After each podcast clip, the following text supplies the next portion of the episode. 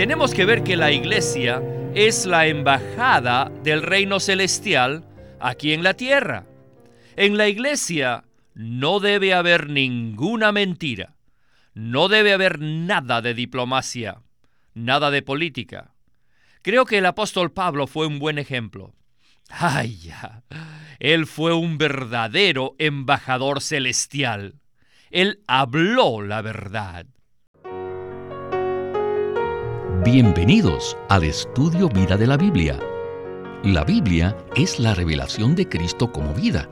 El Señor Jesús dijo, Yo soy la vida y he venido para que tengan vida.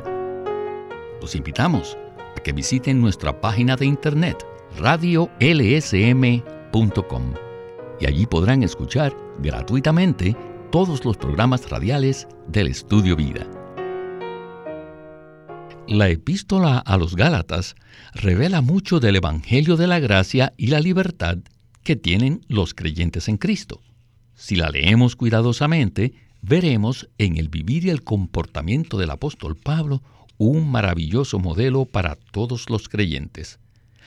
Él fue fiel, honrado y sincero en cuanto a la verdad y a la vez fue humilde ante el Señor. Veremos cómo Él preservó la unidad en el cuerpo de Cristo y cómo no cayó en hipocresía. Hoy hablaremos de este tema en este mensaje del estudio Vida de Gálatas que se titula La fidelidad de Pablo y la infidelidad de Pedro con relación a la verdad del Evangelio. En este mensaje veremos cómo el apóstol Pablo se enfrenta con una situación difícil, lo cual nos servirá de mucha ayuda y para colaborar con los comentarios, nos acompaña Ley Bustillo. Saludos, Ley. Es realmente un placer volver a estar aquí con ustedes para tener comunión sobre el Evangelio de la Gracia y la maravillosa libertad que tenemos en Cristo, la cual nunca deseamos perder.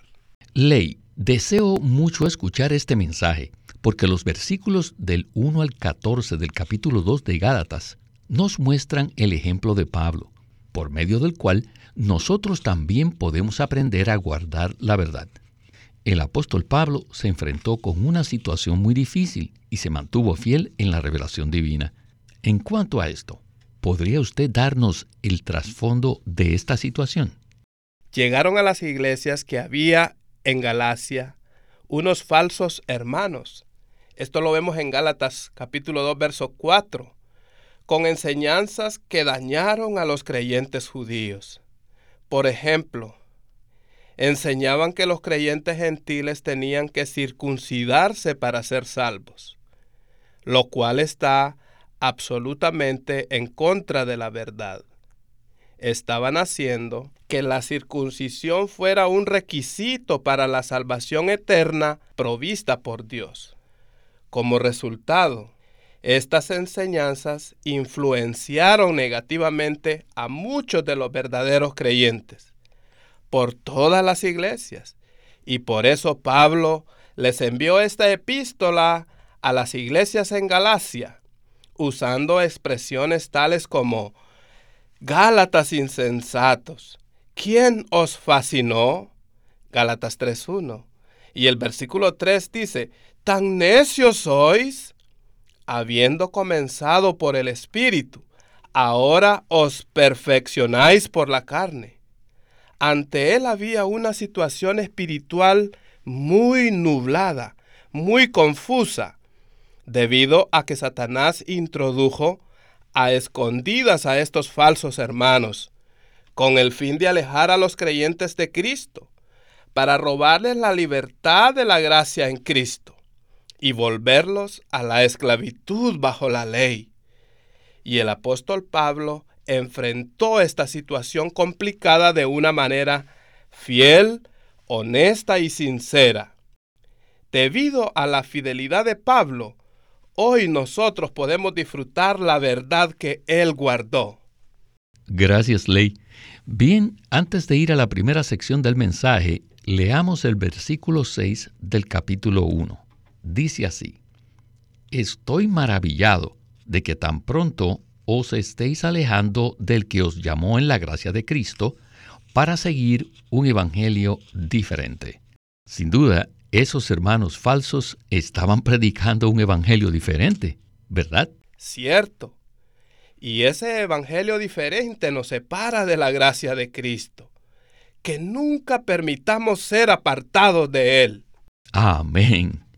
Bueno, en la primera sección veremos los componentes de este evangelio diferente. Escuchemos a Witness Lee y el estudio Vida de Gálatas. Primeramente, esta porción nos muestra la fidelidad de Pablo y luego la infidelidad de Pedro. En Gálatas vemos un buen modelo en el apóstol Pablo. Él fue honesto, fiel, sincero y valiente. Aquí vemos una situación muy seria, muy delicada, por lo cual el apóstol Pablo mismo nos dijo que él estaba perplejo. Él lo menciona en el capítulo 4, versículo 20. Él no sabía qué hacer con esa situación o cómo tratar con los creyentes que habían sido distraídos en Galacia. Sin embargo, por un lado, vemos que él fue honesto, él fue sincero. Sí, él estaba perplejo, pero no fue diplomático. Ustedes saben que actuar de manera diplomática es muy fácil. Es simplemente otra forma de mentir. Pero la iglesia se encuentra en otro ambiente.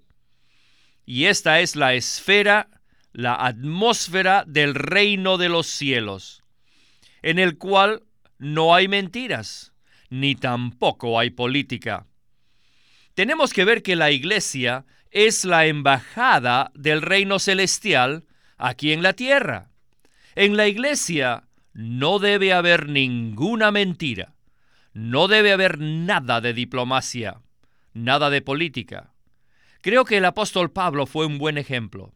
Ay, ya. Él fue un verdadero embajador celestial. Él habló la verdad. Para él, lo correcto era correcto, lo incorrecto era incorrecto.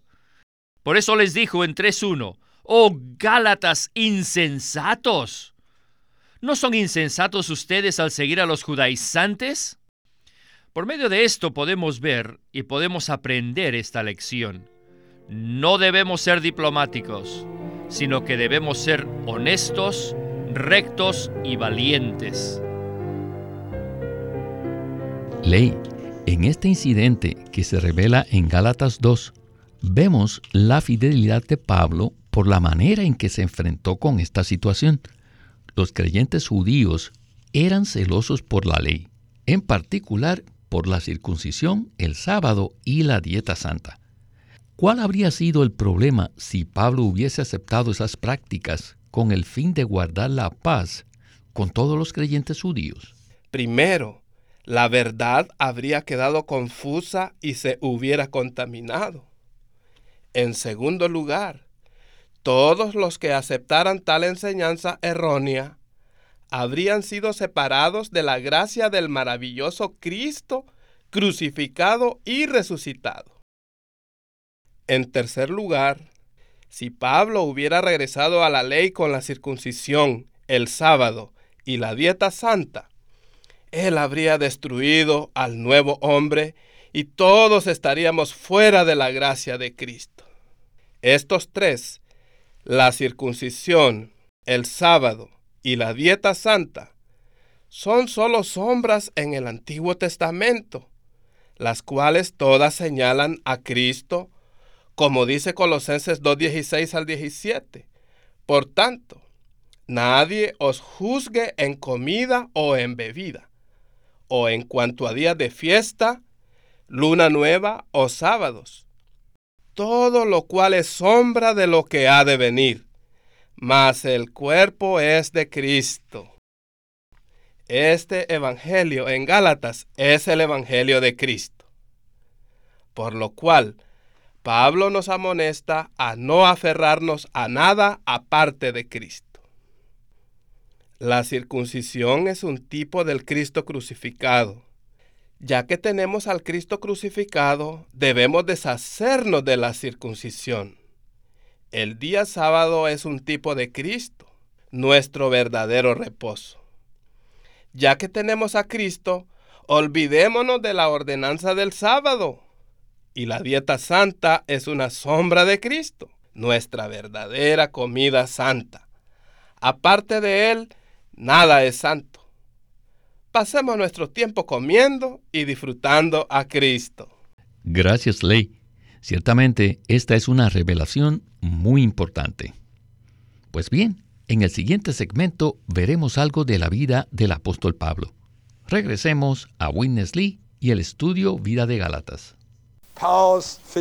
La fidelidad de Pablo en que él sube a Jerusalén otra vez, después de 14 años. En Gálatas 2.1 dijo, Después, pasados 14 años, subí otra vez a Jerusalén con Bernabé, llevando también conmigo a Tito. Subí según una revelación. Según Hechos 15, sabemos que en ese tiempo, cuando fue a Jerusalén, los judaizantes le habían causado muchos problemas, exigiendo a los gentiles que habían creído, diciéndoles que si no se circuncidasen, no podrían ser salvos, haciendo así de la circuncisión un requisito, una condición para la salvación eterna, la cual Dios provee. Este asunto era muy serio.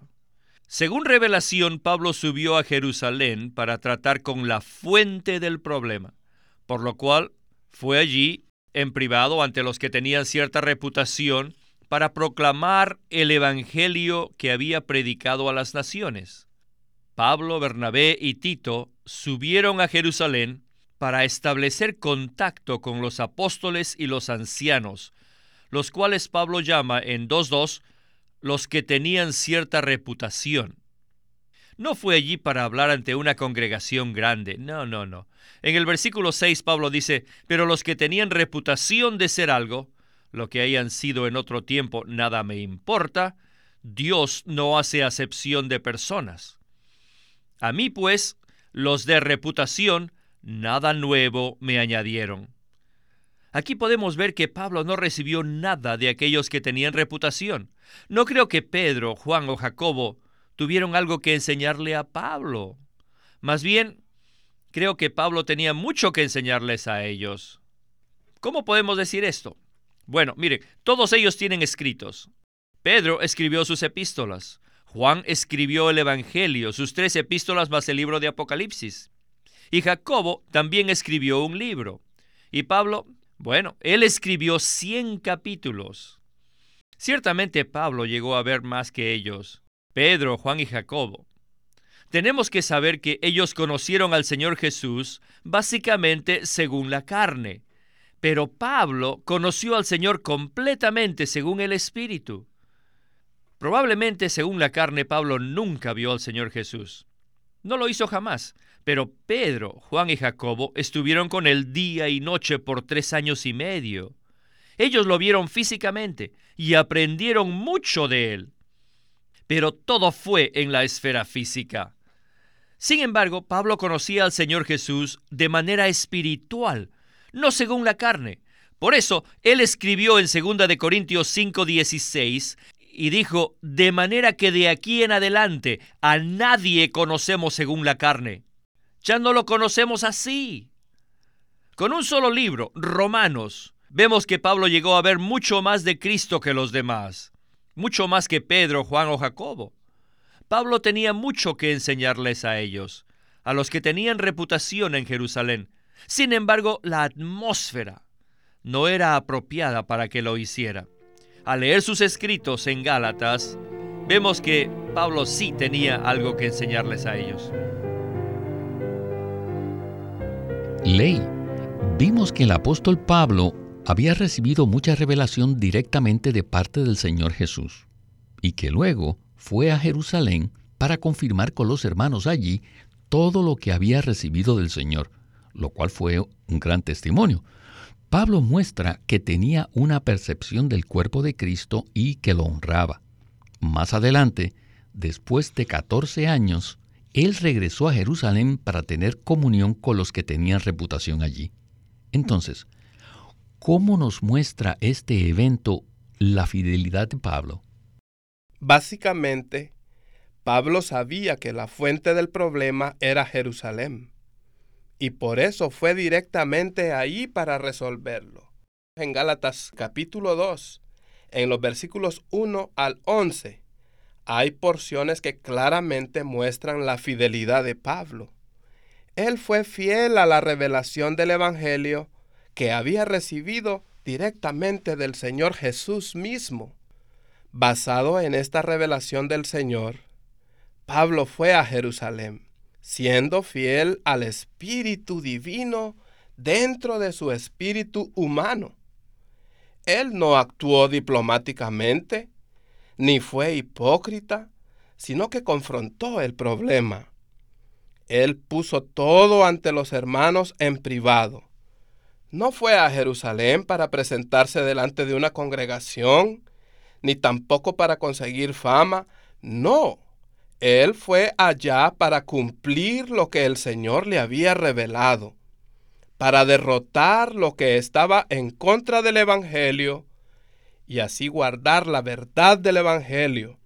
Por lo tanto, fue fiel al Señor al tratar de resolver el problema con los que tenían cierta reputación, pero lo hizo en privado. Sin embargo, Pablo no accedió a someterse a falsos hermanos ni por un momento. En cuanto a la verdad, era muy sólido y sincero y los que tenían reputación no le añadieron nada nuevo. Pablo los escuchó, pero ellos no tenían nada que enseñarle a él. Al contrario, ellos debían haber recibido mucho de él, ya que había recibido tanta revelación directa del Señor Jesús. Había recibido el Evangelio para los gentiles y para los gentiles fue fiel en ir y confrontar este problema en Jerusalén, porque se le había encomendado este evangelio para los gentiles. Por último, el versículo 11 dice que en Antioquía resistió cara a cara a Pedro, uno de los que tenía reputación en Jerusalén. Pablo no temía enfrentarlo a causa de la hipocresía de Pedro. Por lo tanto, todos estos puntos muestran cómo Pablo fue fiel a la visión que había recibido y guardó la verdad del Evangelio. Así es. Bueno, en la última porción del mensaje veremos que esa situación también puso al descubierto a los que fueron infieles. Regresemos a Witness Lee para escuchar la conclusión del mensaje.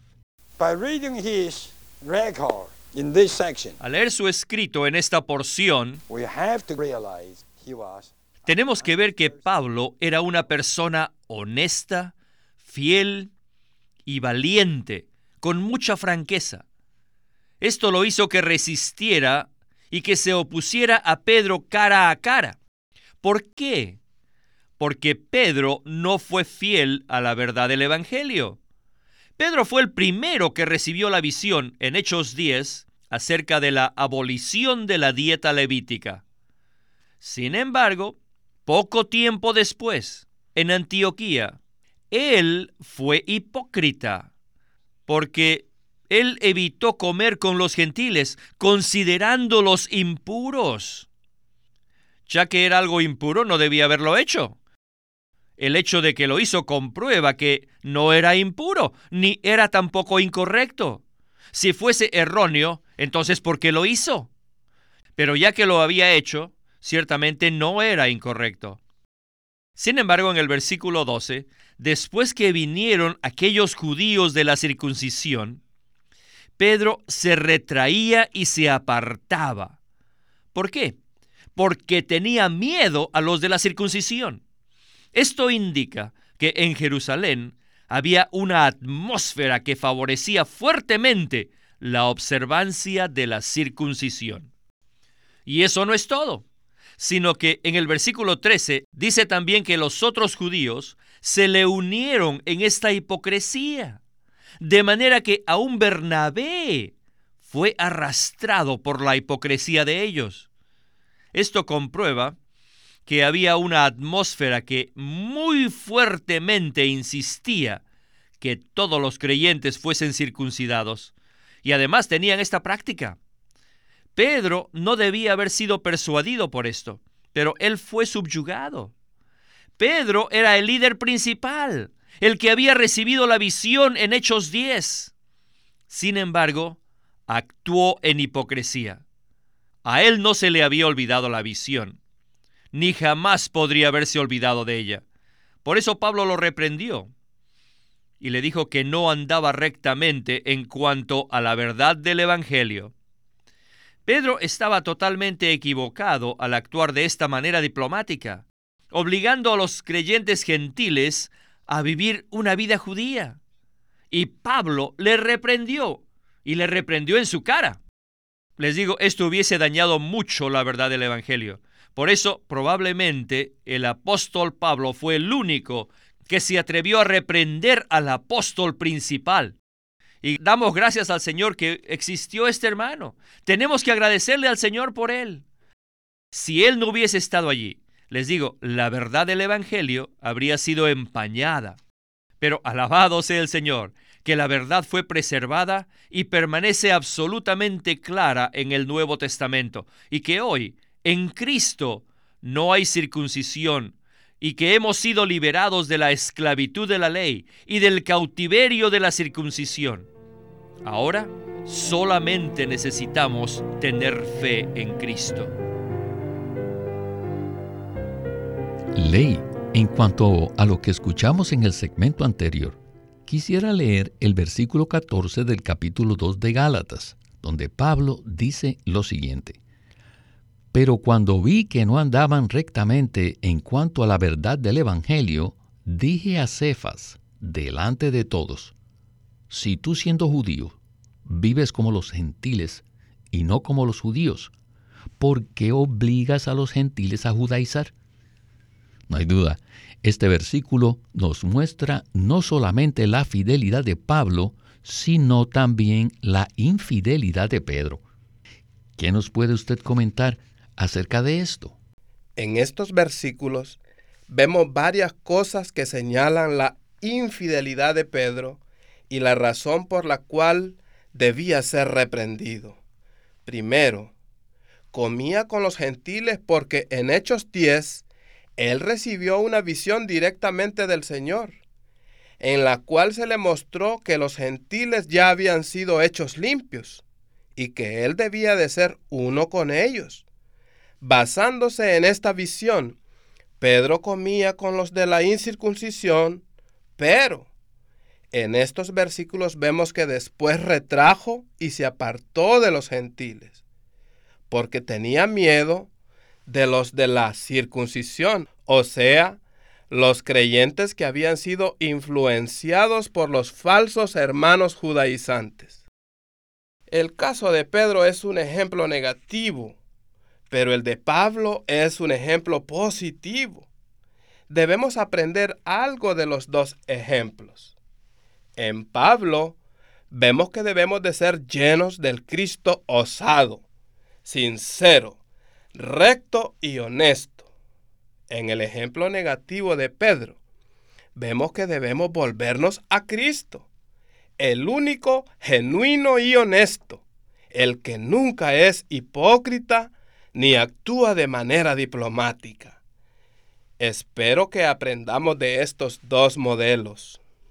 Así es, estoy muy de acuerdo con usted y más adelante regresaremos a este tema en el estudio Vida de Galatas. Bueno, se nos agotó el tiempo del programa y necesitamos detenernos aquí. Muchas gracias, Ley, por sus comentarios en el estudio Vida de la Biblia con Winnesley. Muchísimas gracias. Siempre es un placer estar con ustedes. Este es Víctor Molina haciendo la voz de Chris Wilde. Ley Bustillo, la de Dick Taylor, y Walter Ortiz, la de Winnesley.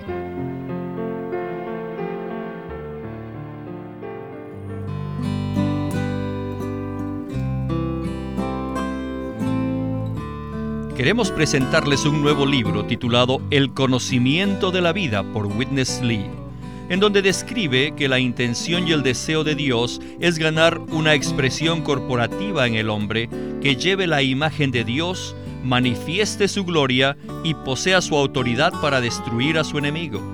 Pero muy pocos creyentes se dan cuenta de que esto puede ser obtenido solamente por medio de la vida de Dios. Y aún menos han tocado el asunto de conocer y experimentar la vida divina que está disponible a nosotros por medio de la muerte y la resurrección de Cristo. Aunque hay muchos creyentes que buscan al Señor, muy pocos han encontrado el camino de la vida. En vez de esto, muchos la han confundido con celo, conocimiento, poder o dones. En el libro El conocimiento de la vida, Witness Lee nos ilumina el camino que lleva a la vida comenzando con la regeneración y que nos guía a avanzar y a conocer y a vivir según el sentido interno de la vida. El conocimiento de la vida nos provee con un fundamento excelente para la experiencia genuina de Cristo. Acuérdense, el libro se titula El conocimiento de la vida por Witness Lee. Queremos animarlos a que visiten nuestra página de internet libroslsm.com. Allí encontrarán los libros impresos del Ministerio de Watchman Nee y Witness Lee, la Santa Biblia versión recobro con sus notas explicativas y también encontrarán folletos, himnos, varias publicaciones periódicas y libros en formato electrónico. Por favor, visite nuestra página de internet libroslsm.com. Una vez más, libroslsm.com o llámenos a nuestro teléfono gratuito 1-800-810-1149. 1-800-810-1149. Además, si desean, pueden comunicarse con nosotros enviándonos un correo electrónico a estudiovida.lsm.org. Una vez más, estudiovida.lsm.org. Pueden escribirnos sus comentarios a casilla postal 2121 Anaheim, California 92814. Casilla postal 2121 Anaheim, California 92814